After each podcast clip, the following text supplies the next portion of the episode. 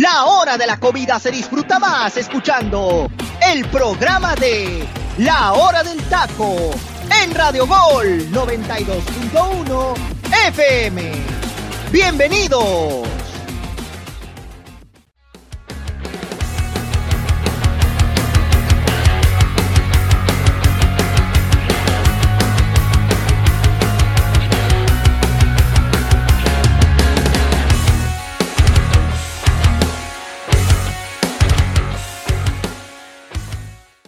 ¿Qué tal?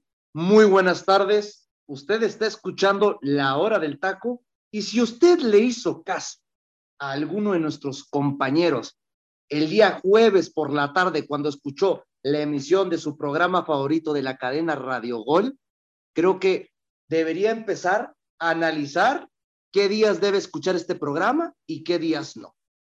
No es por mala onda, no es por tirarle a nadie, pero yo te recomiendo, estimado, yo sé que estás escuchando, nos sintonizas cada programa, que te retires del programa. Te abro la puerta, ya te mando en tu escritorio la carta para que firmes la renuncia y que por favor analices la situación porque creo que en tu área profesional estás muy equivocado. Pero bueno, hay que ver el lado positivo. Hubo un partido espectacular, a mi punto de vista, el mejor partido de la temporada regular. Para unos todavía queda pendiente, ¿no? El Toluca contra el equipo de Santos, que vivimos en los cuartos de final de esta presente temporada, pero Teacher Delfino Cisneros, espectáculo puro de los Tuzos del Pachuca y Rayados de Monterrey en este partido de ida de las semifinales en el Estadio Hidalgo. Mi estimado José Luis Macías Santa Cruz, un gusto estar contigo, con la gente que se conecta a través de la plataforma digital de Radio Gol y a la gente que nos escucha muy amablemente en Spotify y que nos sigue en nuestras redes sociales como la hora del taco oficial. Saludo a Freddy, Angelito y por supuesto a toda la gente que ya se va anexando y a escucharnos, ¿no? Nada más, mi gente, pues si usted va a decidir eh, qué día va a escuchar, nomás no dejen escuchar los lunes, es cuando me toca a mí iniciar semana, ¿no? Ahí les encargo nomás. Este, yo sé que tengo mi, mi, mi, mi, ahora sí que mi grupo de, por así decir, de seguidores, que son mis alumnos, a los cuales les agradezco mucho y no se pierdan la emisión, y más ahorita que estamos ya en esta fase de liguilla. Pero, José Luis, retomando ya la situación de, de, de lo que pasó el día de ayer, siete goles, dos penales, eh, polémica pura, arbitraje, híjole, que es el que nos va a representar en la Copa del Mundo, ya lo analizaremos también. Eh, dos defensas que parecía que podían tener equilibrio y que nos iban a un partido táctico desde mi punto de vista, y obviamente muchas equivocaciones. Bendita Liga MX, que nos da sorpresas como las del día de ayer. Espectacular lo que se vivió en Pachuca, un partido de ida y vuelta y creo que Monterrey se sale un poquito de su script, de lo que venía haciendo, y creo que paga caro la osadía de jugarle de tú a tú a un Tuzos del Pachuca, que en su casa es un rival fortísimo. Gusto en saludar los compañeros y vamos a darle. Freddy, muy buenas tardes, hermano. Después de que ya celebraste, tuviste tus días de recuperación y de todas maneras, todavía de que celebraste con tu familia, amigos, y que vimos, ¿no? Que el buen Cirilo te mandó felicitar y ahí tuvimos eh, junto a lo que es el Círculo de los Cholos de Tijuana, que estuvieron muy presentes en tu presente cumpleaños número 25. Pues ya regresando a la actividad, hermano, creo que la afición de los Tuzos del Pachuca puede estar más que orgulloso de su equipo. ¿Qué tal, José Luis? Primero que nada, muy buenas tardes, compañeros, y buenos días para toda la gente que nos está siguiendo en el Pacífico. Sí, la verdad, ya, ya estamos regresando, ¿no? Ahí eh, el miércoles, ¿no? Que estuvimos prácticamente con todo. El lunes también tuvimos ahí un mini festejo en el juego. Usted no descansa, estimado, usted no descansa. Exactamente, exactamente. Pero aquí andamos, aquí andamos, ¿eh? Totalmente contentos. Y mucho pues efectivamente. mucho ejercicio manual, Freddy. Mucho ejercicio. dilo, dilo. Ah, ¿qué pasó? ¿Qué pasó, teacher? Ni que fuera aquí un compañero que tenemos eh, que, que, bueno, no vino hoy al programa, pero la gente ya sabe de quién estamos hablando. Pero bueno, hablando de este partido, ¿no? De, los Tuzos del Pachuca en contra de Rayados de Monterrey, sí, creo que la afición realmente eh, tiene de qué ilusionarse. Es un equipo ya estructurado, con un plantel muy bien conformado, eh, jugadores que se ve que están entregados con el técnico, con la institución y con la camiseta, y que bueno, realmente, pues ayer vimos un gran partido de fútbol en toda la extensión de la palabra, un 2 a 2 en el primer tiempo que creo que nadie esperaba, ¿no? En el, en el hecho de que, bueno, sabíamos que iba a ser un partido con goles, pero no pensábamos que con tantos, ¿no? En ese sentido. Y bueno, a final de cuentas, creo que aquí, eh, pues Monterrey, bien lo dice el teacher, le quiere competir a los Tuzos del Pachuca y eso termina, pues, por matarlo, ¿no? De alguna manera, la expulsión eh, ahí de, de Erika Aguirre prácticamente catapulta a un Pachuca a una victoria inobjetable que lo tiene en este momento ya creo yo, instalado en la final, ¿no? Es muy complicado que este Monterrey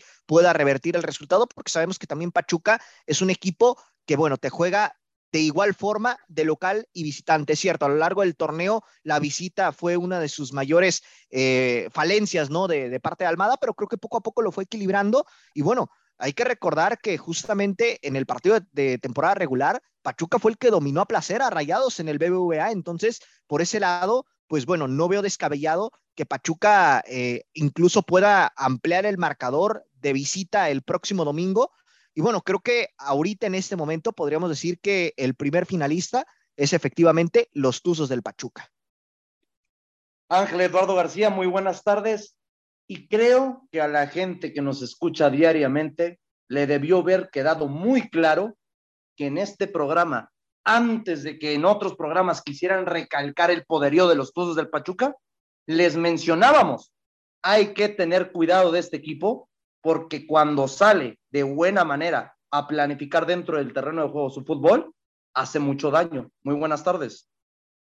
¿Qué tal, José Luis? Te mando un saludo, al igual que a Teacher Delfino Cisneros, a Freddy López y a toda la gente que nos escucha a través de la hora del taco. Y creo que es algo que nos ha demostrado Almada. Primero pasa por el convencimiento del entrenador y cuando ves que los jugadores te responden y con jugadores que ya han tenido cierta jerarquía en el fútbol mexicano y ves ese sacrificio defensivo y todos esos aspectos que eh, enumeran para tener un equipo competitivo, pues te das cuenta que Pachuca no es cualquier rival, por más que haya tenido bajones al inicio del torneo y que bueno, lo rescata después de esa tremenda derrota que sufre contra América en casa. Digamos que por ahí pasa el punto de inflexión, pero también hay que reconocerle que hoy es un buen año para ser aficionado de los Tuzos del Pachuca. Y lo digo en qué aspecto, porque bueno, llegaron a una final que a lo mejor la perdieron, pero que fueron el equipo que más compitió y que sobre todo sigue manteniendo su filosofía hasta esta nueva temporada, porque por lo regular los equipos rompen un poquito, dejan de hacer lo que hicieron en el torneo pasado, tienen altibajos y les cuesta recuperarse, sobre todo los equipos que llegan a una final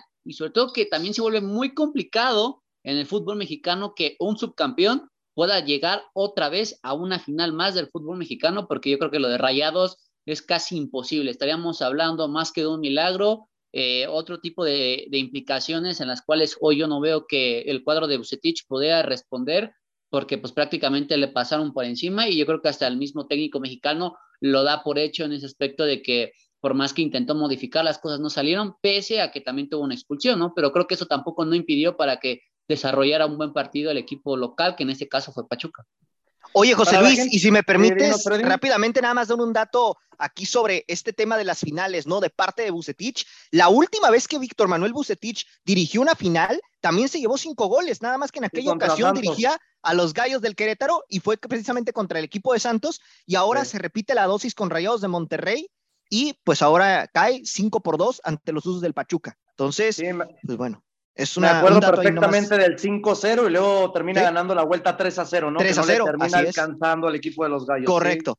Midas, que desde ese partido se le apoda, ¿no? El famosísimo Rey Miedos.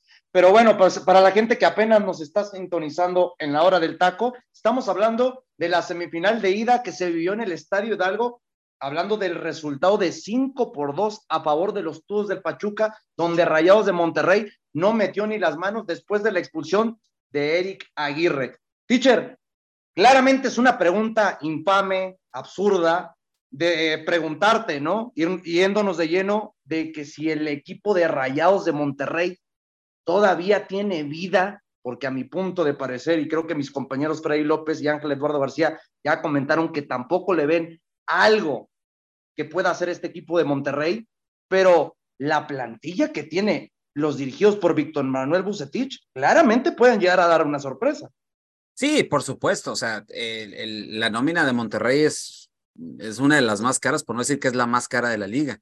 Eh, obviamente hay que recordarnos que la semana pasada eh, Monterrey le metió tres a Cruz Azul y no le anotaron. Eh, obviamente Cruz Azul no es Pachuca. Perdón, Angelito, no, no es, no es Pachuca. No, no, y créeme, teacher, te puedo asegurar que mientras iban entrando los goles del Pachuca, el puñito abajo de, de nuestro compañero Ángel Eduardo García, de la felicidad, cobrando venganza, de lo que le hicieron a su equipo de la máquina. No, pero, pero deja tú, en aquel partido Cruz Azul dominó, hermano. No, en, aquel, no, en aquel partido yo, Cruz Azul dominó. Yo sí tengo que interceder y, y, espero, y espero que recuerden una, una premisa que yo les dije, que yo veía tres equipos para la final del fútbol mexicano, que el primero era América, que todavía tiene la llave abierta, el segundo que era Santos, por lo que había demostrado, y el tercero era Pachuca. Entonces, hoy el fútbol mexicano prácticamente está a punto o nada de cumplirme este deseo, ¿no? Por lo menos Pachuca ya está. Pero, no eres el único, estimado. Yo dije que iba, yo, yo mencionaba que la final iba a ser América Pachuca, si no lo recuerdan. Sí, no, no, y además meter a Cruz Azul en esta ecuación yo creo que no tiene nada que ver. Si lo ocupamos como un parámetro para ver lo que sucedió en la primera llave de Rayados, pues obviamente sabíamos que Monterrey tenía cierta ventaja, pero aquí con Bucetich, yo siempre lo he dicho, para mí no es un técnico confiable con esta plantilla, ya lo demostró el torneo pasado, podrá tener el currículum que quiera, podrá tener la experiencia que me puedan decir e incluso eh, retratarme en ciertos aspectos, pero para mí Bucetich no es un director técnico para este tipo de plantillas van a tener que buscar otro y eso apunta que para mí después de la salida de Davino van a enfocarse a otro técnico porque hay que recordar que Ucetich tiene firmado un contrato de año y medio y que siempre iba a estar en evaluación constante. El pasado lo pasó, que fue el torneo anterior en el que llegó a sustituir a Aguirre, este va a quedar a deber y yo siento que aquí van a empezar directamente los juegos del hambre en cuestión de que si se va o se queda Víctor Manuel Ucetich después de este tremenda derrota que podría esperarse, pero no así como la vimos en el Estadio Hidalgo. Eh, curioso. discúlpame, pero claramente con esto que está comentando Angelito, estos resultados en una semifinal del fútbol mexicano es para correr. Es técnicos. Sí, es, tumba, técnicos, es para correr a Bucetich y claramente si quieres empezar un proyecto, pero de ya, terminando el partido de vuelta de semifinales del fútbol mexicano, ve y tócale la puerta a Puebla y trae al mejor técnico que sabe jugar con cuestiones ofensivas. Y ya eh, saben de quién me refiero. Eh, fíjate que me ganaste el comentario y eso es a lo que iba. Monterrey si quiere realmente levantar cara y con este, con este potencial que tiene de equipo, creo que si acaso poder reforzar alguna línea ya nada más por, por pulir lo que tiene, Vete por un técnico que proponga y el técnico ahí está en Puebla. No le, no le tiembla la mano a Monterrey el sacar dinero, pues ahí está, paga la cláusula y llévate el Arcamón. Así ahí está uno gratis, ahí está uno gratis. El Jimmy Lozano, el Jimmy Lozano. Ay, pero es que el Jimmy yo ah. siento que todavía le falta mano. Es que el Jimmy, el Jimmy trabaja mejor con jóvenes, Angelito, y este equipo, si bien es ah, cierto, favor. Sí. No, a, ver, eh, no, es por demeritar al Jimmy, Ángel, pero no, correcto. hablando después del 5 por 2 con la calidad de futbolistas a la ofensiva, hablando de la experiencia de muchos de ellos en el terreno de juego, y no digo de los delanteros, sino en el medio campo, como Celso Ortiz, Luis Romo, se lo van a comer. Yo siento Correcto. que aquí la experiencia que tiene el Arcamón, que tiene mm, precisamente, si más no me equivoco, cercana a la edad al Jimmy Lozano, es a que ya ha caracterizado y compactado esas pláticas con futbolistas de carácter y de muchos años, como Anthony Silva, es el reflejo de lo que está pasando en el equipo del Puebla. Sí, y, y volviendo a la, a, la, a la, pregunta, este Monterrey prácticamente está aniquilado, o sea, es imposible dejar en ceros a este Pachuca. Pachuca lo que va a venir, lo que va a hacer es jugar con la desesperación y, ¿por qué no? Ir por un gol y jugarte al contragolpe, algo que dominan a la perfección estos jugadores, ¿eh? Y me dio risa porque después del minuto setenta y tantos, no recuerdo el minuto exacto, después de los setentas, hay una señal donde Bucetich le dice a sus jugadores, vámonos hacia arriba. Y los jugadores se quedan con cara de, ¿eh? O sea, estos están acostumbrados simplemente a seguir el script que Bucetich les puso durante todo el torneo tranquilos, relajados. Ahora sí hay que apretar, ya apretaron, metimos los goles, otra vez relájense y así ya sacamos el resultado. Estos jugadores no están acostumbrados a atacar y sobre todo a hacer equipo para esto. Entonces, equivocadamente Bucetich se puso al tú por tú con un equipo que es cierto, es joven todavía, pero ya tiene una madurez plena ya está en una, está en una, en una etapa donde ya de cierta manera saben manejar bien por tiempos y por espacios. Y una Almada que ya domina tácticamente todos los ámbitos de su equipo que tiene y sabe en qué momento apretar y en qué momento bajar la aceleración. Es un equipo que juega por tiempos, por nota. Entonces, jugando contra eso y un Monterrey timorato, que en sus momentos, obviamente hubo momentos en los cuales vi a Monterrey que sinceramente atacaba muy bien, pero que, eh, que en la parte de atrás y en velocidad, Pachuca se los comió. Entonces, hay, hay, hay, unas, hay, hay varias situaciones que analizar. Almada le come el mandado a Bucetich en todos los aspectos, en todos los aspectos de, de, la situación. Y obviamente el arbitraje influye mucho, ¿no? Pero eso ya lo platicaremos un poquitito más adelante para también dejarle aquí carnita a los compañeros. Pero este Monterrey, José Luis, está eliminado y tú bien lo dijiste en el torneo. Si no es en este torneo que Tigres o Monterrey sean campeones, entonces ¿para cuándo? Y creo que se vienen procesos muy interesantes en el norte. Yo sigo insistiendo que los dos técnicos tienen que dar un paso al costado y dejar que otros técnicos trabajen en esos dos equipos que billete tienen para invertir y generar más con el potencial que tienen. El problema y fíjense, compañeros. Ah, el problema aquí, y lo veníamos platicando nosotros en muchas ocasiones, los técnicos se equivocaron de equipos. Era Miguel Herrera para Rayados de Monterrey y Víctor Manuel Bucetich al equipo de los Tigres. Freddy, ¿qué ibas a comentar? Sí, justamente eso que acabas de, mencionar, hermano, la cuestión de que los entrenadores de, Monterrey y de la Sultana se equivocaron, ¿no? En ese, en ese sentido, porque bueno, realmente para el equipo que tiene Tigres era justamente un plantel muy acoplado a la idea que tiene Bucetich y viceversa con Miguel Herrera, ¿no? O sea, Miguel Herrera tenía una plantilla eh, más ofensiva o tendría una plantilla más ofensiva de Rayados de Monterrey, sin duda alguna, que le hubiera permitido hacer un juego, un estilo de juego distinto. Ahora, comentándolo de hace rato, ¿no? Con lo de, que decíamos del Arcamón y Jimmy Lozano. Curiosamente, Jimmy Lozano es mayor que, que el Arcamón, tiene 44 años y el Arcamón tiene 38. 38. 38 años. Entonces, bueno, en ese sentido son eh, aproximadamente. Pero, dime a quién ha dirigido con carácter, con. Ah, claro, no, no, no, no, no. Por supuesto, ¿A no, a ninguno, por supuesto que no. Digo, en este caso, lo que le da cartel al Arcamón son estas cuatro liguillas consecutivas que ha conseguido con Puebla.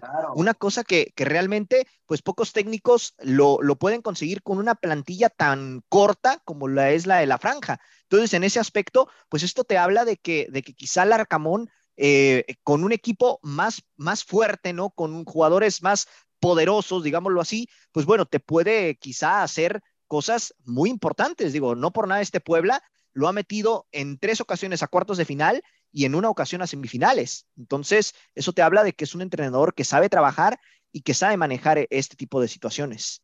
Aquí lo que me sorprende es de que de los siete goles que vivimos el día de ayer por la noche, cinco goles fueron a balón parado. Hablando que al minuto nueve abre el marcador el equipo de los Tuzos del Pachuca con un gol de cabeza de Nicolás Ibáñez, que ya termina solamente empujándola para abrir el marcador. Luego Héctor Moreno a los pocos minutos termina metiendo ese uno por uno que metía al equipo de Rayados de Monterrey, que a mi punto de vista, no sé si ustedes concuerden conmigo, pero mínimamente, muy poquito por arriba, vi mejor en los primeros 45 minutos a Rayados que al equipo de los Tuzos del Pachuca. El problema fue que poco después del uno por uno vimos que Romario Ibarra, ¿no? Y esa velocidad que lo caracteriza al futbolista ecuatoriana, vuelve a poner adelante al equipo de los Tuzos del Pachuca y ya para cerrar los primeros 45 minutos, un gol que queda de fortuna, pero para mí es el gol, el gol del partido, es un zapatazo tremendo de Luis Romo, el que vimos eh, hablando del 2 a 2, ¿no? Para concretar eh, la primera parte. Freddy, vemos que Paulino de la Fuente entra por Avilés Hurtado en los segundos 45 minutos. Y es factor porque ni un minuto le bastó para ponerse adelante en el marcador y ayudar al equipo de Pachuca eh, con ese resultado momentáneo de 3 a 2. Poco 3 a, 2. poco, Eric Aguirre, todos sabemos lo que pasa con Eric Aguirre. Si usted no tuvo la oportunidad de ver el partido, tira un planchazo directo ah. hacia si más no me terrible Marino Inestrosa. Marino Inestrosa. Marino Inestrosa. Marino Inestrosa. Ajá. Que, la verdad, esta temporada. desde esa jugada de la falta al minuto 64 y tarjeta roja directa, que yo no entiendo cómo el bendito árbitro, hablando de César Ramos, saca primero tarjeta amarilla y le tienen que avisar en el bar, una roja que era clarísima. Y José Luis, eh, eh, Ramos tiene la jugada de frente. Yo que eh, estaba viendo por televisión, cuando vi la entrada, dije, esa es roja. no sé en transmisión qué dijeron, pero la verdad era una roja directa. O sea, yo, no, yo, yo no entiendo y la verdad, yo sigo sin entender cómo es que Ramos es el representante del arbitraje en, el Mundial de Qatar. ¿eh? O sea, lamentable. árbitros, teacher. pero, pero por lo menos hay otros que aplican un poquito mejor el reglamento y no se ven tan protagonistas como este señor. Fernando no, Pero, pero a ver, claramente, bendito sea, se utilizó de buena manera el VAR, porque el VAR le tuvo que decir que tenía que sacarle tarjeta roja en vez de tarjeta amarilla. Mi pregunta es, para ya no irme tan de largo, desde esa roja sale perjudicado el equipo de Rayados y, termina su eliminación directa en semifinales de este Apertura 2022? Para mí, José Luis, no, porque todavía Rayados con los 10 se miraba todavía peligroso. A mí el punto de inflexión de este partido y el que marca la, la eliminatoria es lo que hace Funes Mori en el penal. Ah, teacher, pero también hay que ver la viveza, ¿no? De Ustari. No, por, supuesto. A, mí, ¿qué eras o no? Y lo estaban diciendo en la televisión, y nosotros claramente sabemos que la picardía de un portero es de que estaba esperando que el cuerpo técnico se acercara y le dijeran, normalmente los cobra por este lado. Exactamente. Es, es como que claramente una ayudadita, y uno puede decir, es algo absurdo que digan que eso haya favorecido a Oscar Ustari. Claramente no, porque si se dan cuenta el parado del portero argentino antes de que ejecute el penal Rogelio Funes Mori es de que no se separa de la línea porque sabe que normalmente los tira muy centrados. Ahí es cuando nos damos cuenta que esa ayudadita entre comillas que muchos dicen es que no no realmente no ayuda mucho esos comentarios. Claro que sí, y lo vimos que fue factor para no ver eh, efectuado en ese momento, hablando del minuto 81, el 3 por 3. Pero, José Luis, eh, yo creo que si Funes Mori si hubiera sido un poquito más inteligente, o sea, es fusilar al portero y él sabe tirar penales de esa manera. A la segura. Exactamente, pero lo falla. Y para mí, ahí para mí es la clave, porque ahí Monterrey prácticamente se pierde. Se pierde para mí y ojo, ojo con esto, ¿eh? Funes Mori, aún así, va a ir al Mundial. Yo no sigo sin entender eso. Ahorita Santiago Jiménez, Henry Martin están por encima de él, ¿eh? Y sigo viendo. Santiago Jiménez está fuera, más que haya una lesión de Funes Mori, de Henry Martin o de Raúl Jiménez. No, yo lo entiendo. Mori va, Santiago Jiménez no va. Yo lo entiendo, Angelito, yo lo entiendo, pero qué necesidad, qué necedad, qué terquedad del señor Martino de llevar. ¿Por qué, teacher? De, llevar. yo lo sé. Los, benditos favores que nos dice el Angelito cada rato. Yo lo sé, yo lo entiendo, Angelito, pero hay que volvérselo a recordar a la gente que nos escucha, a la gente que a lo mejor nos va escuchando por primera vez y que vean que en realidad nosotros lo hemos estado diciendo aquí. Yo no entiendo la necesidad de este señor y por vuelvo y repito, yo no veo a, este, a esta selección mexicana haciendo cosas interesantes, pero en fin, arena otro costal. Eh, eh, para mí ese es el punto de inflexión, José Luis. Para mí todavía Monterrey podía competir y Monterrey se tenía que ver aguantado, jugar a lo Bucetich y no jugaron a lo Bucetich, que se, por eso es lo que le dije al principio, se salen del script y pagan caro el error. Entonces, Freddy, ¿tú concuerdas con el teacher del Pino Cisnero que es la jugada del penal al minuto 81 fallado por Rogelio Funes Mori la que efectúa ese mal manejo y cierre de partido por parte de Rayados?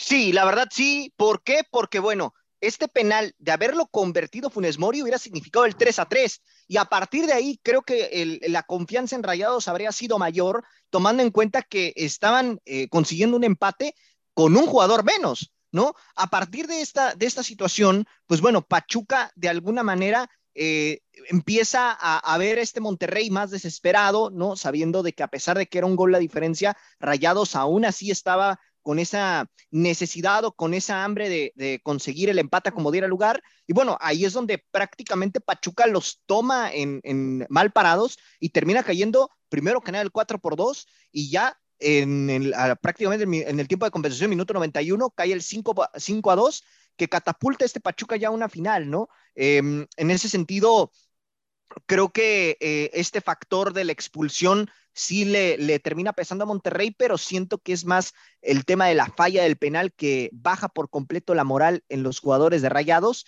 Y bueno, a final de cuentas, se llevan dos goles más. Y bueno, eh, prácticamente Monterrey creo que tiene que estar agradecido porque por ahí se veía más cerca el sexto de Pachuca que el tercero de Monterrey después del 5 por 2, ¿eh? Y no sé si concuerden conmigo, pero desde el minuto 60, desde que entra la Chofis López, le da una frescura totalmente distinta al equipo de los todos del Pachuca. No sé si concuerdas conmigo, Angelito. Sí, además yo creo que también Bucetich peca de, ingenuidad en ese aspecto, porque creo que los cambios eran más que cantados en el segundo tiempo eh, excepción el de Paulino de la Fuente, ¿no? Por Avilés Hurtado, pero también es un cambio común. Eh, Almada no improvisa nada, simplemente mantiene el mismo cuadro ideal, hace cambio de posiciones eh, tácticamente en el parado, no, no cambia nada, a excepción, ¿no? De cuando sale Inestrosa, es cuando mete a Roberto de la Rosa y lo ocupa como un segundo delantero o media punta, ¿no? Pero prácticamente el parado sigue siendo el mismo. Entonces también Bucetich en ese aspecto pues pudo haber preparado más el partido. Creo que la formación inicial que mandan el primer tiempo es buena y lo entendía en cierto aspecto, pero después ya reflejado en el performance del partido pues eh, se sale un poquito del, del scratch, ¿no? De lo que nos venía mostrando Rayados de Monterrey, más que nada a lo que hace Bucetich.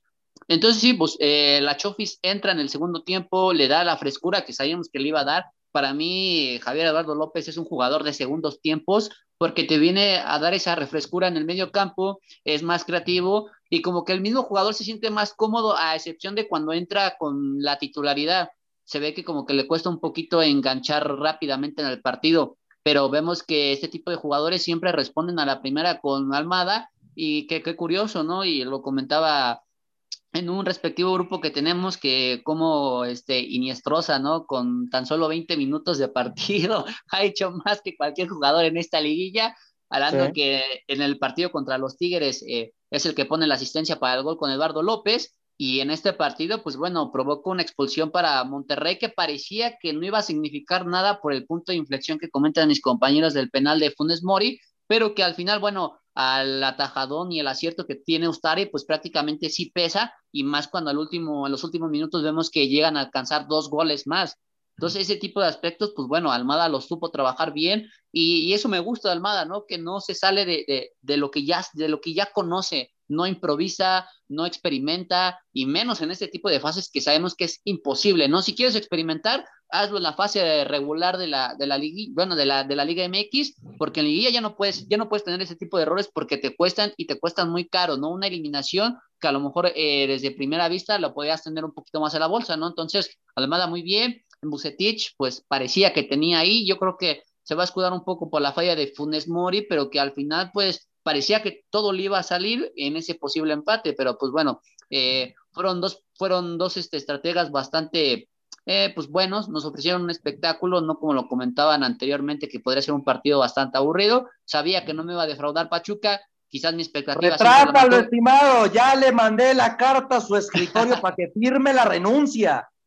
Sí, y bueno, y yo de Bucetich, de Bucetich era mi única duda, ¿no? Y como lo comenta el teacher, al final sí se anima, pero le, le, le cuesta muy caro. Yo creo que si ese empate se hubiera dado del 3 a 3, te apuesto lo que quieras que Bucetich automáticamente hubiera, hizo, hubiera hecho lo que hizo al final, ¿no? ejercer su línea del 5, pero que al final pues no le sale por ese tipo de errores y es donde encuentra Nicolás Ibañez los dos goles, uno por penal y una por una pelota ahí este, parada pero no sé si están de acuerdo conmigo, compañeros. A mi punto de vista, Víctor Manuel Bucetich se pone solito la soga al cuello desde que inicia el partido. ¿A qué me refiero? De que por la necedad de no meter a César Montes, que para mi punto de vista es el mejor central, que, tiene Rayados de Monterrey, ahí te das cuenta que las cosas ya están mal.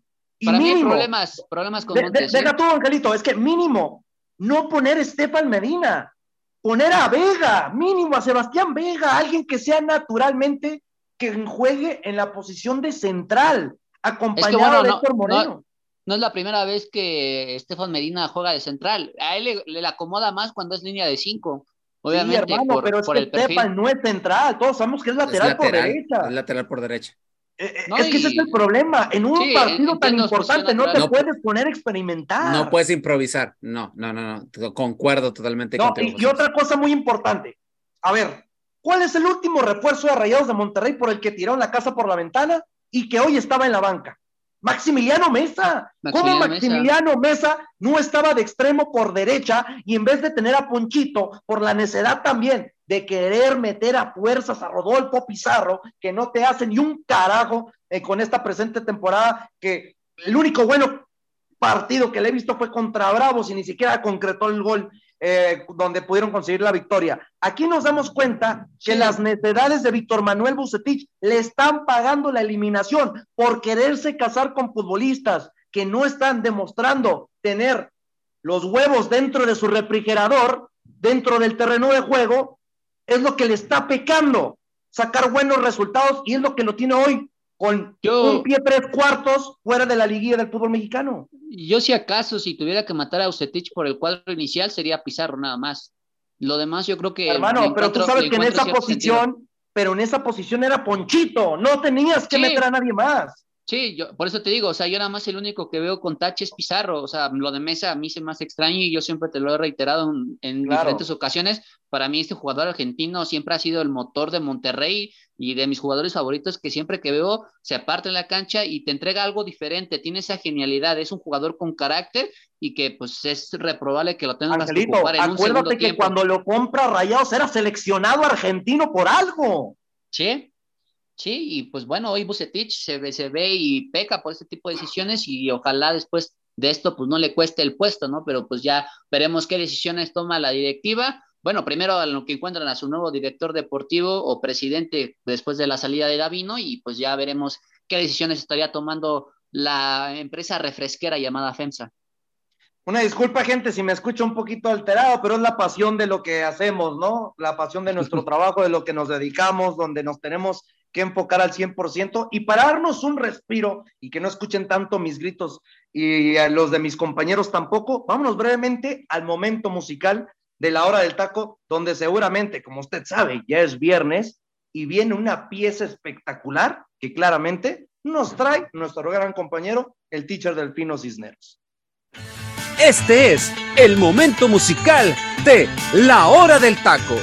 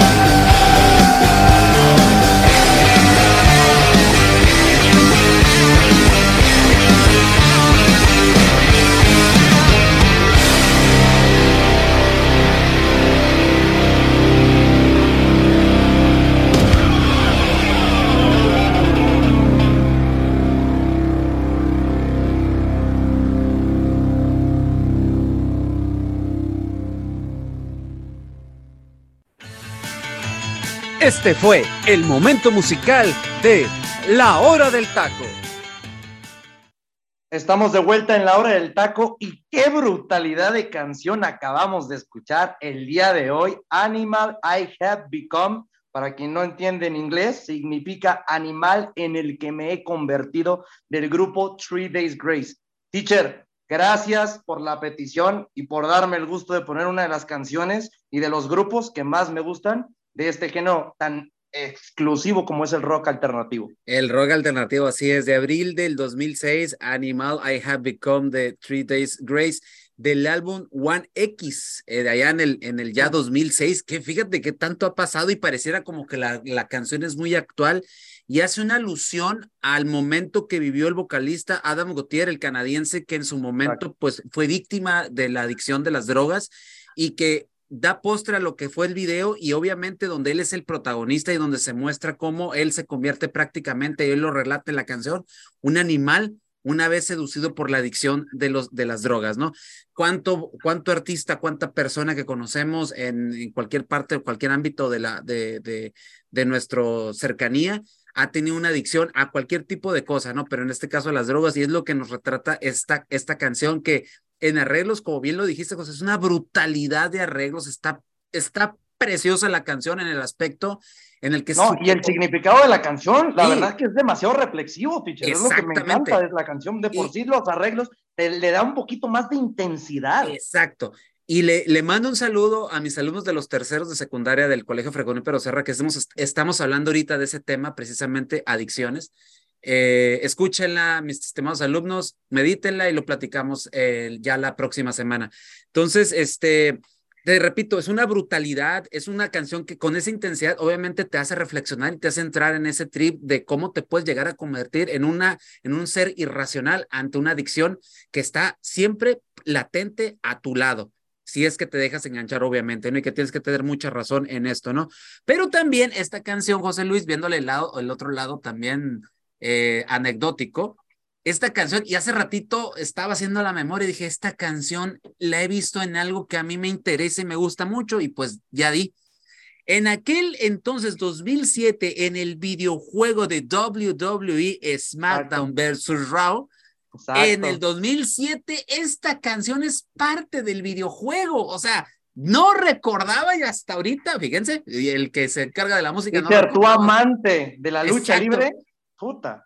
Y entonces que me, ahorita me acordé y dije, no, y me acordé porque pensé en el animal Batista y obviamente pues hacen alusión precisamente a este tipo de canción, ¿no? Una joya, una joya que en su momento estuvo eh, y fue el premio, el, el número uno, perdón, el Billboard, y que aparte en el 2006 ganó el premio Billboard por el mejor sencillo de ese año. De esa magnitud le, es lo que les traemos en este cierre de semana en el momento musical de la hora del taco. Mi estimado José Luis, servido como siempre. No, pues muchas gracias, teacher. Y en serio, si les gustó esta canción, en serio, de corazón, por amante de este género, les recomiendo que escuchen el disco completo llamado One X. Angelito. buenísimo. Buenísimo, teacher. Yo te lo juro, mi punto de vista, ¿no? Cada quien tiene sus gustos, pero es uno de mis tres discos favoritos musicales de todo lo que existe, imagínate. Es uno de los tres que puedo escuchar y escuchar y escuchar y no me termina aburriendo. Angelito, ¿habías tenido la oportunidad de escuchar esta canción? No, e, es la primera vez que escucho este grupo, la verdad es que no, no, lo tenía en el radar. Casi yo soy más de música popular, ¿no? En ese aspecto. sobre todo lo que irrumpe en el mercado, que es lo que a mí siempre me interesa para ver cómo su surgimiento y, y todo ese tipo de tendencias que provoca a lo largo en la música, no solamente hablando de las ventas.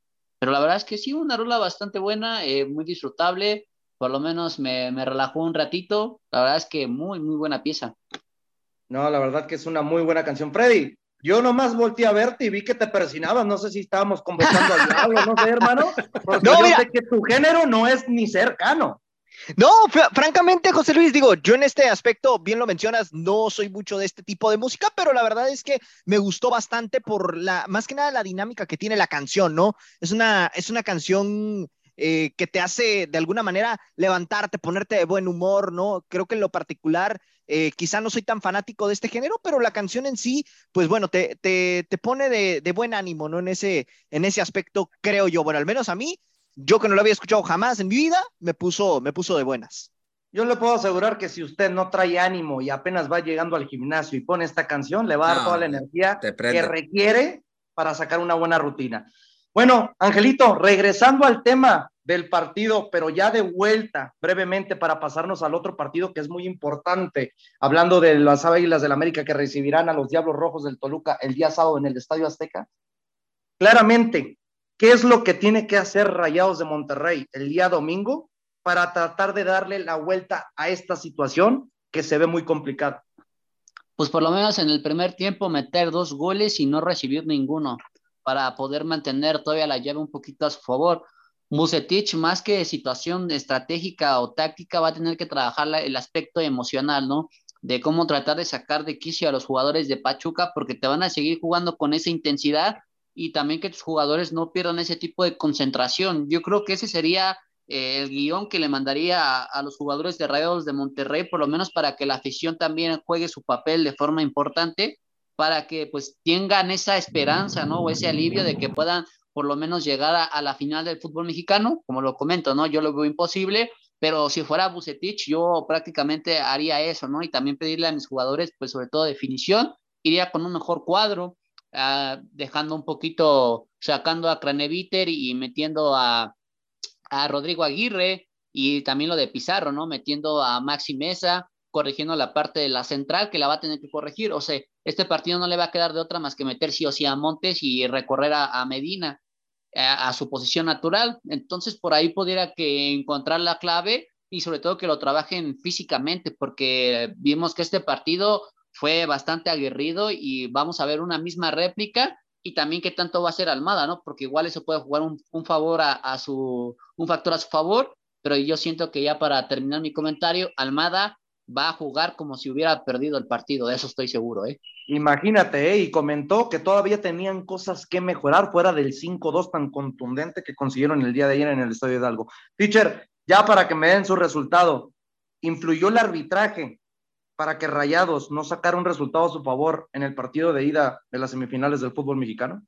No, no, no, no, no, no. De cierta manera, el penal que le marcan a, a Pachucas, para mí no es penal pero de todas maneras Pachuca fue, fue superior, fue superior a Monterrey. El arbitraje de cierta manera no fue tan, no, no fue tan, tan así, tan influyente. O sea, hay jugadas, ¿no? Que pues obviamente ya, ya se comentó esa de, de Eric Aguirre, ¿no? Pero no, no siento, más, más, que otra cosa, creo que Pachuca demostró que en casa es muy superior, es, es, es, su, es su fortaleza.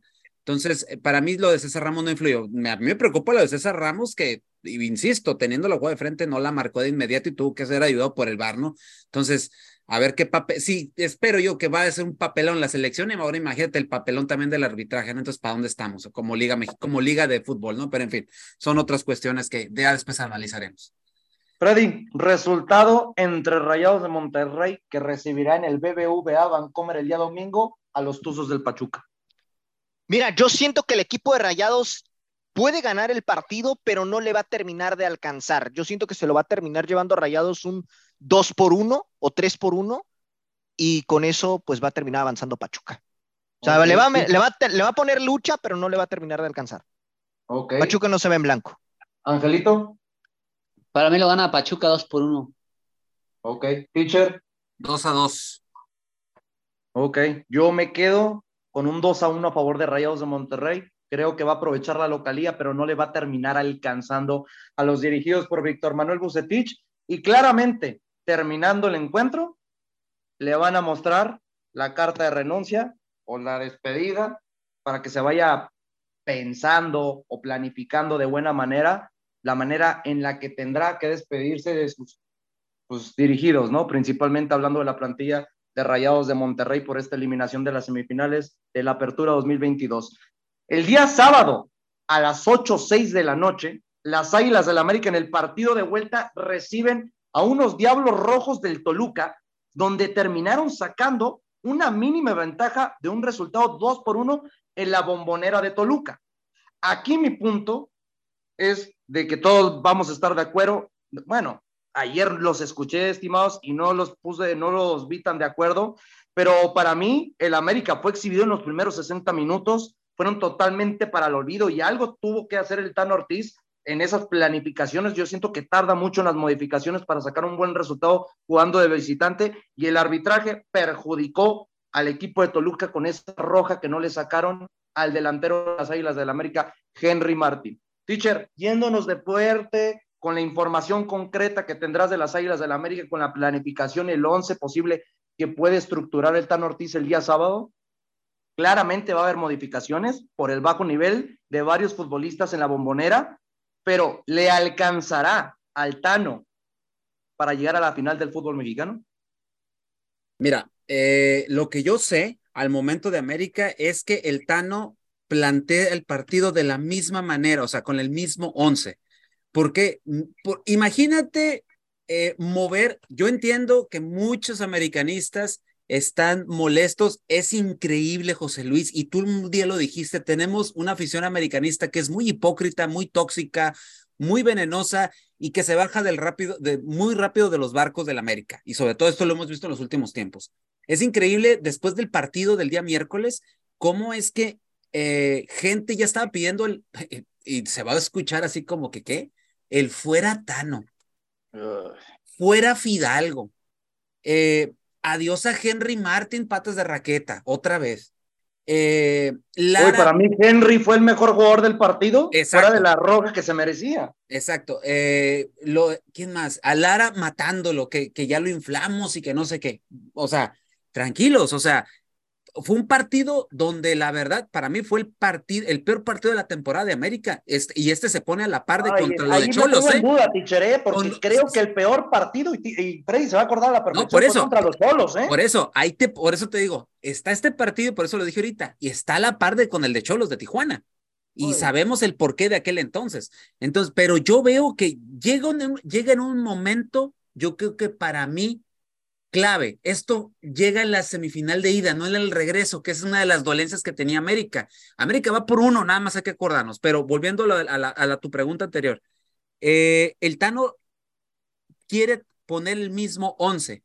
La única duda que le genera es lo de Lara. Con Lara están haciendo un trabajo de hablar con él, de recuperarlo, de hacerlo que se concentre, porque lo que hizo el error garrafal junto con lo de Memo Ochoa, es un error, fueron errores muy puntuales, sobre todo que se equivoque tu capitán y que Lara cometa un error, él mismo se da cuenta y que ni los jugadores reclaman el, el, penal eh, y se dan cuenta que obviamente que este Toluca que al principio le tiene demasiado respeto a América y que después se da cuenta, ah, no me vas a jugar, ok, pues ahora sí yo te juego. Y, la, y lo que te hace tanto Marcel Ruiz como Baeza, marcando de personal al Cachorro y a Fidalgo, hace que influya que este América no jugara bien y que no ejecutara lo que sabía hacer. es que, en el momento que ves a Baeza neutralizando él solo a Richard Sánchez, dices, se le va al medio campo a, las Águilas del América. Es que te lo, te lo digo, o sea, entre Marcel Ruiz y entre él estuvieron marcando. Marcel lo que me sorprende mucho, y Frey lo conoce a la perfección por su etapa en el equipo de Tijuana, es que ni siquiera haciendo un contención natural, de, qué buena manera juegan esa parte del terreno de juego. Sí, correcto, correcto. Entonces, pero, pero ah, la situación es que después Nacho tira el equipo hacia atrás, juega obviamente el contragolpe y el América le cediste el balón en el segundo tiempo. América reconsidera haciendo un poco, se tarda, coincido contigo el Tano en hacer los cambios. Y mueve dos piezas, ¿no? Mete a Brian el calamardo guapo y mete a, a, a Bless, a Roger, y te da otra, otra frescura y te dan otra sensación y se ve el equipo completamente de otra faceta, ¿no? Porque lo que era Diego y el cabecita totalmente perdidos en ese partido. Repetiría el mismo once por darle la confianza. En eso están trabajando y han trabajado en estos días en Cuapa en la confianza. Han visto muchos videos donde están analizando qué fue lo que dejaron de hacer. Lo que yo sí te puedo decir, José Luis, es que se espera una América que desde el minuto uno vaya y asfixie a este Toluca. Porque hay algo, hay algo que le duele a este Toluca, es el aspecto físico. Físicamente. La presión alta. Exactamente. Y, y el Tano ya se dio cuenta de eso. Entonces van a ir a comerse al rival. Y ojo, el América va a estar lleno, ya se vendió todo el boletaje, la mayor cantidad de gente es amarillo, tú estás estado ahí, José Luis, con el estadio pletórico y todo lleno de amarillo y el, el público alentando, siento yo que esto es un envío anímico, el, el Nemesio todo vestido de rojo también se sentía presión absoluta. se miraba hermoso, con todo respeto. No, no, y es un estadio precioso. A mí me gusta mucho el Nemesio 10. Entonces, ahora, pues, yéndonos del otro lado, este América no la tiene tan complicada como Monterrey, ¿eh? Es uno y juégale lo de la tabla, pero este América, en yo siento que este América, en cuanto meta el gol, creo que o Toluca tiene que ser muy inteligente para jugarle a este América e ir a atacar, pero si atacas vas a abrir espacios y este América sabemos que si tiene espacio también es rápido y también te puede ejecutar de una manera excelsa y ya lo hemos visto. Es un equipo que hace goles, nada más hay que recordar que con el gol del miércoles llega a 50 goles en todo lo que es el torneo conjunto con liguilla, o sea, dejar en ceros América ahorita en estos momentos es, está en chino, así está en chino. Entonces, pero pues vamos a ver de qué, qué, es lo que sucede, ¿no? Yo siento que este partido es muy interesante, es una llave abierta y que la dejaron abierta, ¿por qué? Porque Toluca se replegó hacia atrás y porque la, volvemos, la condición física no les alcanza, porque les quitas el balón y correr detrás del balón, eh, Toluca, eso no lo sabe hacer. Totalmente, teacher, totalmente de acuerdo. Y Freddy, tengo dos preguntas para ti. ¿Concuerdas conmigo y también me gustaría que tus compañeros lo mencionaran, de que el mejor partido que le vimos en cuestiones defensivas a los Diablos Rojos del Toluca fue en este partido de ida de semifinales en contra de las Águilas del la América y le alcanzará a los dirigidos del Nacho Ambriz con la experiencia del técnico mexicano, que la verdad lo, lo demostró de muy buena manera en el partido de ida, teniendo esa planificación de saber controlar los lapsos del partido. ¿Podrá ejecutar la misma idea en el Estadio Azteca? Yo siento que sí, en efecto, o sea, creo que es ha sido el mejor partido que le hemos visto a Toluca defensivamente hablando, pero también siento que Nacho va a apostar a lo mismo que hizo en Torreón. O sea, encerrarse de, eh, en cierta Totalmente manera. de acuerdo contigo. Buscar, buscar el, o el contragolpe. El contragolpe, exactamente, sí, el tema del contragolpe y jugar con la desesperación de América, porque realmente el obligado aquí a enmarcar es América, es América no Toluca. Exacto. Exactamente, entonces exacto. yo siento que va, va a utilizar la misma estrategia contra Santos, se va a encerrar por completo, va a esperar al América, va a ver qué es lo que le puede proponer el América y bueno, en una de esas, Toluca va a aprovechar con la velocidad el hecho de, matar el partido, ¿no? Porque sabemos que este América, en caso de que le concrete un gol el Toluca, necesitaría dos para poder avanzar. Sin embargo, en este aspecto, pues bueno, si Toluca sabe manejar también el aspecto defensivo, creo que sí puede de alguna manera jugar con la mente de los jugadores de América hacerlos caer en desesperación y que por ahí este Toluca pues termine eh, sacándolos de, de, la fiesta grande, ¿no? Creo que también en esa parte Nacho Ambriz tiene un cartel mayor a lo que ha propuesto el Tan Ortiz, porque muchos se quedan con lo que hizo con América el torneo pasado, pero bueno, vamos a ver si, si logra darse la remontada. Yo en lo personal, eh, pues bueno, no lo veo descabellado, pero sí lo veo complicado por la estrategia que Nacho Ambriz pueda llegar a implementar. Y que no les sorprenda, compañeros, ¿eh? Que solamente por el hecho de ser en la semifinal de vuelta, a sabiendas de que tiene ahorita la ventaja Nacho Ambriz, vaya a guardar a Leo Fernández para la segunda mitad, tal y como lo hizo contra Santos, y a final de cuentas le terminó saliendo la apuesta. Para mí sería ponerse la soga al cuello, ¿eh? porque sí. es un futbolista diferente, es el futbolista que vimos que fue fundamental para las dos jugadas. Sí, no, para no, la asistencia del gol siento que es lo que y puede para el penal. ¿eh? No, Correcto. hermano, pero es que pero la calidad que, que tiene Leo Fernández no la tiene otro dentro del terreno de juego por parte de los sí, no, totalmente, totalmente, estoy totalmente de acuerdo contigo. Mira, pero y, puede y arriesgarlo. No, y no, quiero demeritar Era Santos, ¿eh? Pero el América no es el Santos. Ese es el problema. Correcto, y correcto. en los espacios que tú le des a este equipo que está caracterizado de hacer dos goles y medio por partido, ahí es cuando te vas a poner tú solita la soga al cuello, como lo hizo el día de ayer Víctor. Manuel Bucetich. Exacto. El ejemplo Así es. claro lo vivimos el día de ayer. Por lo Sí, mismo, ¿no? los dos técnicos más capaces de nuestra liga, hablando en la presente temporada, se, se- se estarían contradiciendo de su ideología, cosa que la verdad sorprendería mucho vivirlo en este partido de vuelta, donde el Toluca sabe que necesita mínimo el empate y tiene que jugar con Sí. las necesidades de las Águilas del la América. Angelito, hablando de porcentajes, ¿con cuánto nos quedamos por parte del Toluca para que llegue a la final del fútbol mexicano? Un 49.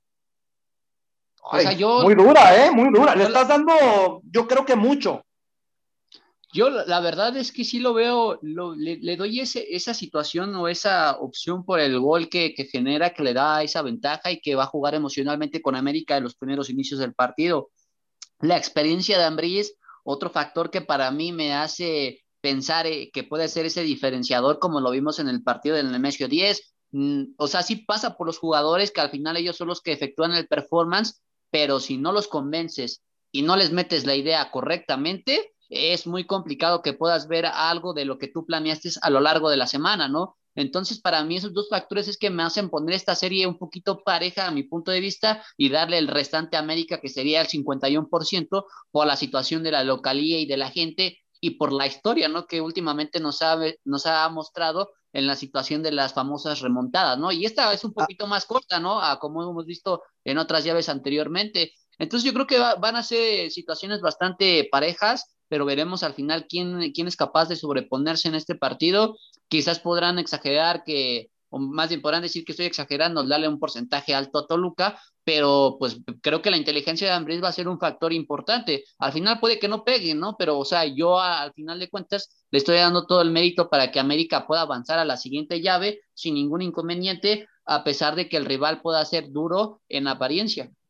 Ahora, No, compañeros, nada Sí, más no como, como dato adicional, hay que recordar que esta semifinal ya se jugó hace 10 años exactamente entre estas dos escuadras, o sea, ya Sí, tiene rato, pero Sí. bueno, la ida se jugó en el Azteca, la ganó el Toluca 2 por 0 y la vuelta Sí. el América lo ganó 2 por 1 y no le alcanzó para avanzar. En aquella ocasión el técnico del Exacto. Toluca era Enrique Mesa y bueno, el director técnico de América era Miguel Herrera, entonces Miguel Herrera. sí. ahí nada más lo, lo dejo como aliciente y bueno, también como dato adicional, a la Ah, pero América se le ha complicado. Maestro contra alumno, por favor. Sí, no, Sí, bueno, exacto. pero- pero y lo estamos viendo hoy en día también. Va a ser Correcto. otro joven experimentado hablando de que es su primera Sí. etapa como entrenador, hablando de Así Tano es, Ortiz, con el Tano pero Ortiz. ha demostrado, la verdad, tener más carácter y más liderazgo que muchos Ahora- ya viejos lobos de mares de nuestra liga. También hay que mencionar que en el tema de marcadores en contra de América en semifinales, no le favorece mucho. Si no mal recuerdo, la semifinal más reciente que pudo remontar fue la de, en contra de Monarcas, que fue en 2019. Pero de ahí en fuera, cuando América arranca perdiendo una eliminatoria en estas instancias, regularmente no le termina de alcanzar, ¿eh? Sí, y imagínate, Freddy, otro dato muy importante. El Toluca no gana en el Estadio Azteca desde el 17 de marzo del año Sí. 2018. Entonces Correcto. estamos hablando que van seis partidos de manera consecutiva donde el América le tiene la medida al equipo de los Diablos Rojos Sí. del Toluca. O le rescata Ahora, empates, a- hermano. Ahora. Freddy, tú das el dato del 2012, yo te doy la del 2013. En el Apertura Ujú. 2013 en semifinales, el América venció a Toluca, ¿eh? Ahí nomás Sí. te dejo. Y en Sí, cuartos sí. de final de la Apertura 2018, América en cuartos de final saca a los Diablos Rojos del Toluca. Entonces Sí. son las dos Ujú. últimas eh, eh, enfrentamientos y este América ahí sí. también pasó. Y en ese 2018, ¿quién fue el campeón? Sí, el Sí. América. El El América. América. Ujú. Entonces, No, y, y hay, y hay que dejar un dato muy importante. Ya estamos su- surtiendo a la gente de datos para las apuestas, ¿no? Seguramente. obvio. A, a mí me llama mucho la atención que este equipo de América, hablando de los partidos de vuelta y de ida que normalmente frecuentan, ¿no? En las liguillas del fútbol mexicano, por el lado del Toluca, siempre al América se le indigesta ir a la bombonera. Y al Toluca, ¿cómo se le indigesta? Ir al Exacto. estadio. Jugar en el Azteca. Sí, Siempre, siempre sí, sí, sí. siempre, aunque sea una cercanía por parte de los dos equipos, siempre ir de visitante a cualquiera de los dos les pesa. Y lo hemos visto a lo largo de la historia, no solamente hablando de los últimos partidos. Compañeros, Lamentablemente se nos acabó el tiempo, pero no nos podemos ir sin el resultado y saber quiénes serán los finalistas. Ya lo dijimos por el otro lado, vemos a Pachuca ya como primer finalista, pero por el lado de América y Toluca, ¿con quién te quedarías, teacher? Gana América 2 a 1. Ok, pasa por global. Exacto. Ok. Ángel. Gana América 2 por 0. Ok. ¿Ready? Yo siento que van a empatar, hermano. Empatan y avanza Toluca. El antiamericanismo se ve marcadísimo. Mira, te voy a decir déjalo, déjalo. Cosa curiosa, eh, José Luis, cosa curiosa, dijo el dato de, de, del 2012, no dijo los otros dos, ¿no? Cosa curiosa, no, no, no El antiamericanismo muy marcado. Ahí no lo dejamos, ahí no lo dejamos. Vamos. Sí, pero habla de los recientes, no hables de los A mí me encanta, a ver, no, no, y te lo digo, buen plan. Y a mí me encanta que exista el antiamericanismo, me encanta. No, y yo te lo digo porque aquí también la experiencia va, va a jugar en ese sentido, ¿no? no, no, ¿Qué tan capaz es, es, el Tano de poder coincido contigo este con, ese, con, eso, en ese aspecto? Con, ese comentario que dijiste hace rato, yo coincido totalmente. Ahí se va a ver también muchas de las diferencias que puede hacer en este partido. Sí, sí, sí, exactamente. y por cualquiera de los dos lados, compañeros, fracaso absoluto quien quede eliminado. Por uno, porque terminaste siendo líder y no te siguió y por el otro lado te invirtieron en una plantilla. Nah, teacher. Angelito, no digas eso, por amor de Dios. Tiene que cuajar el siguiente torneo. No, no, no, no, no, no, no, si no, es no, no, no, no, no, no. Claro, claro, claro. A ver, pero ¿de quién hablas, Angelito? De Toluca. De Toluca. No, Angelito, esta, esta plantilla. un fracaso. Sí, pasar una temporada, afuera es un fracaso para que el Angelito, la plantilla que más gastó en la apertura 2022 fue los, el Toluca. Y aparte, Pero ok, Angelito, yo te lo pasaría, todo, ¿eh? te lo pasaría. completamente el 11, no, Angelito, o sea, no yo te lo pasaría. estructuras ahí poquito, no, o sea, no, para pero yo lo pasaría, yo lo pasaría. Si esta plantilla la hubiera armado, ¿eh? con puros jugadores del extranjero, lo armó con puros futbolistas de la Liga MX. Conocidos de él y que él pidió. Exactamente, y que él pidió. lo conocido pero obviamente es trabajarla, darle estructura, darle forma, y por lo regular mm. no hay plantilla que llegue nueva a modificar un 11, porque, o sea, no viene a, a, ver, Angelito, medio, medio, hablando de cinco futbolistas ya estaban en la plantilla, ¿eh? Correcto. pero por lo menos, o sea, Nacho Ambriz trajo a Fernando Navarro, Tiago Volpi, Metió Navarro, Volpi, Marcel, Marcel Navarro ni siquiera está siendo titular, ¿eh? Quítenlo de la ecuación. ¿A quién? Angulo, Camilo Zambezzo, no, mire, les voy a decir los titulares. Paredo Ortega, Valder Huerta, Carlos, eh, Carlos Guzmán, Leonardo Fernández, Camilo Zambeso. Correcto. son cinco. Y, y, Claudio Baeza, ¿eh? Estamos hablando de Claudio seis futbolistas que ya formaban parte de la plantilla. Así que excusas no hay. Ya le trajeron las piezas claves que él requería y sería un fracaso que para mi punto de vista cumple con la semifinal, pero con esta calidad de futbolistas que le trajeron, que conocía a la perfección y con lo que desembolsó la institución Diabla, es fracaso, en mi punto de vista. Y yo me quedo con el resultado de que el América lo termina ganando 3 a 2. Siento que va a ser un espectáculo en el Estadio Azteca por las libertades que va a tener que, tener que dejar en la parte de atrás de las águilas de la América. América Pachuca la final. Sí, totalmente. Y se cumpliría mi pronóstico. Eso me encantaría. Y ahí es cuando nos miraríamos, teacher miraríamos qué tan apto es el América de poder quedar campeón en esta presente temporada. Porque si nos apegamos al torneo pasado, te dijeron hola y hasta pronto en las semifinales del fútbol, estos mismos tuzos del Pachuca. Bueno, a nombre de mi compañero Freddy López, Ángel Eduardo García, teacher de Alpino Cinderos y su servidor José Luis Macías, nos vemos la siguiente semana trayéndoles ya toda la información de lo que pasó en los partidos de vuelta de las semifinales de nuestro fútbol mexicano. Bonito fin de semana. Hasta la próxima. Gracias por haber sintonizado una emisión más de La Hora del Taco. Recuerda que de lunes a viernes nos puedes escuchar en punto de las 2 de la tarde hora centro, 12 del Pacífico, con la mejor información, tema, debate, polémica, análisis y mucho más a través de Radio Gol 92.1 FM.